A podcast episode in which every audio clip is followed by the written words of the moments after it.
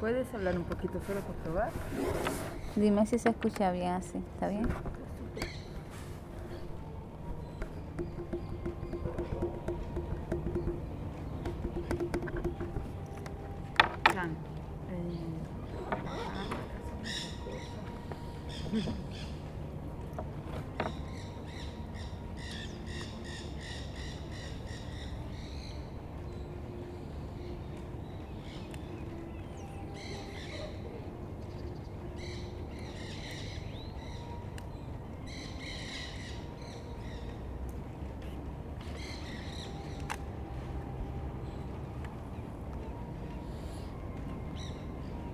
Aquí ya estoy grabando y ahí también, entonces eh, lo que primero pensé es explicar un poquito del concepto de unidad en la diversidad, es decir, qué significa eso, qué significa eso incluso para el feminismo, para las mujeres en movimiento.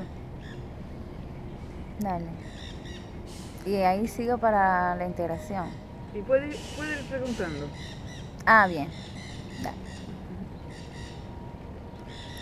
Quieras.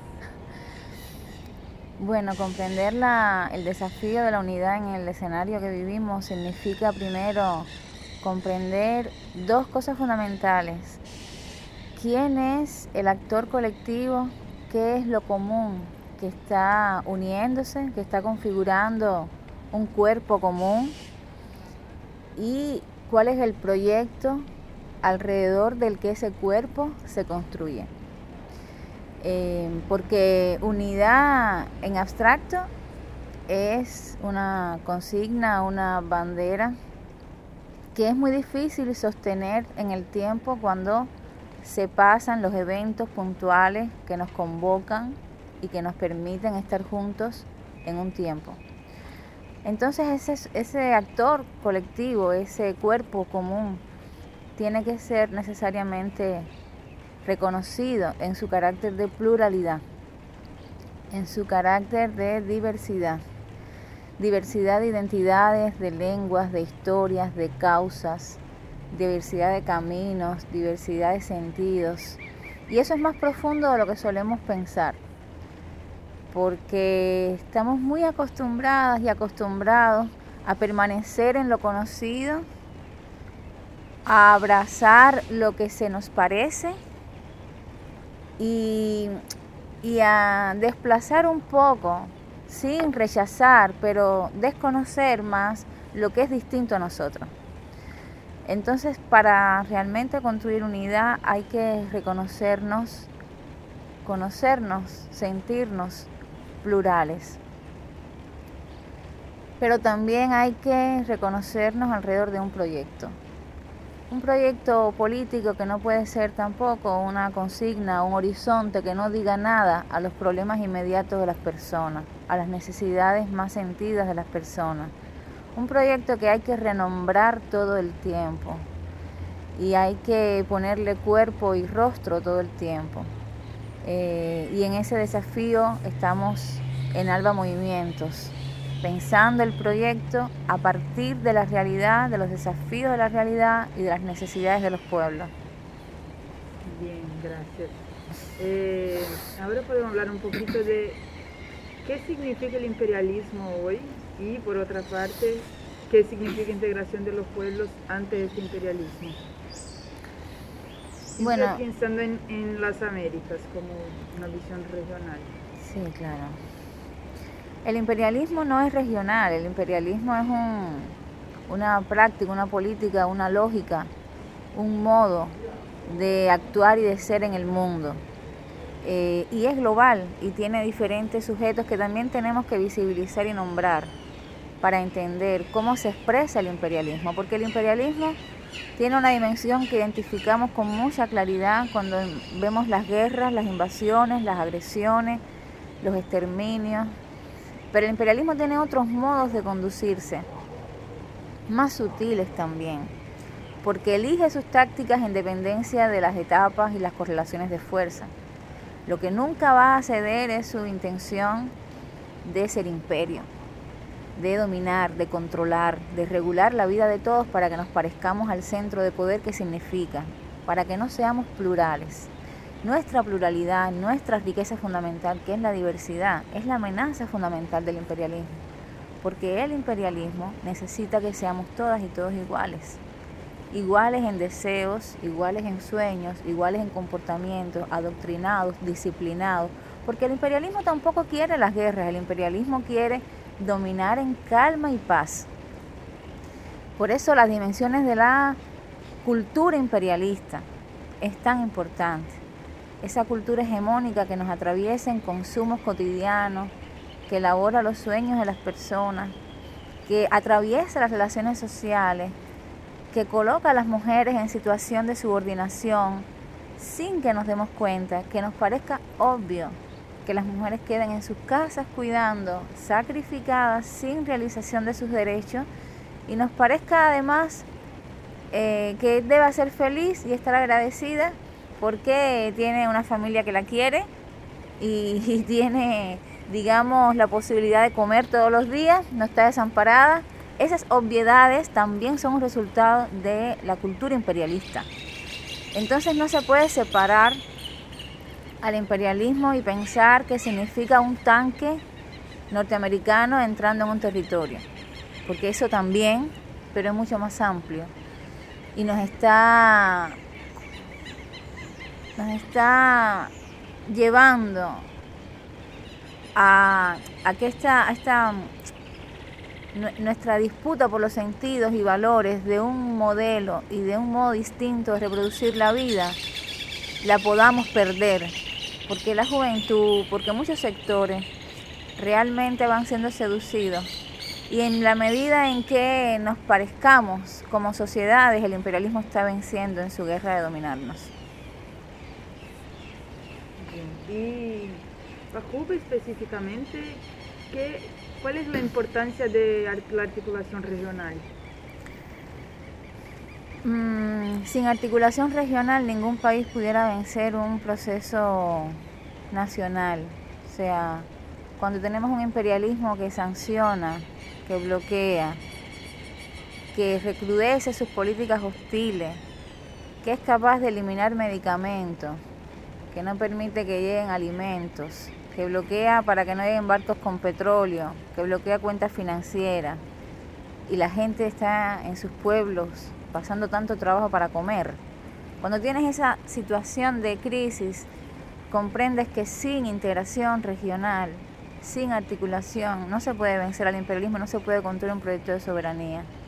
La integración es imprescindible para la soberanía. La soberanía no es autonomía. La soberanía es la capacidad de conducir con autoridad de los pueblos, con poder de los pueblos, el camino que quieren seguir.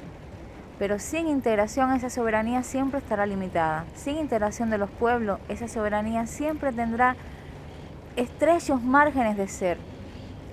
Porque si no nos juntamos, no solo en los conceptos políticos que ya son consensos entre nosotras y nosotros, si no nos juntamos en producir de otro modo, en intercambiar lo que producimos de otro modo, en generar vacunas entre todos los pueblos, y compartirnos las vacunas como un resultado de la creación de los pueblos, si no compartimos la música entre los pueblos, eh, la tecnología que vamos creando los pueblos, entonces la tecnología imperialista nos domina, la cultura imperialista nos domina, las sanciones imperialistas nos ahogan y la vida se hace cada vez más difícil y cuando los pueblos están en sobrevivencia no tienen muchas posibilidades para politizarse, construir caminos, organizarse y luchar, resistir para crear un, proyecto de justicia, de, de igualdad.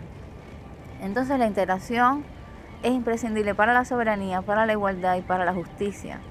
Y nosotros apostamos a la articulación desde los pueblos porque esa no depende de las naturalezas de los estados, de las coyunturas políticas que pueden cambiar. Esa nos va a dar la fortaleza necesaria para disputar siempre un camino radical que oriente eh, los procesos nacionales.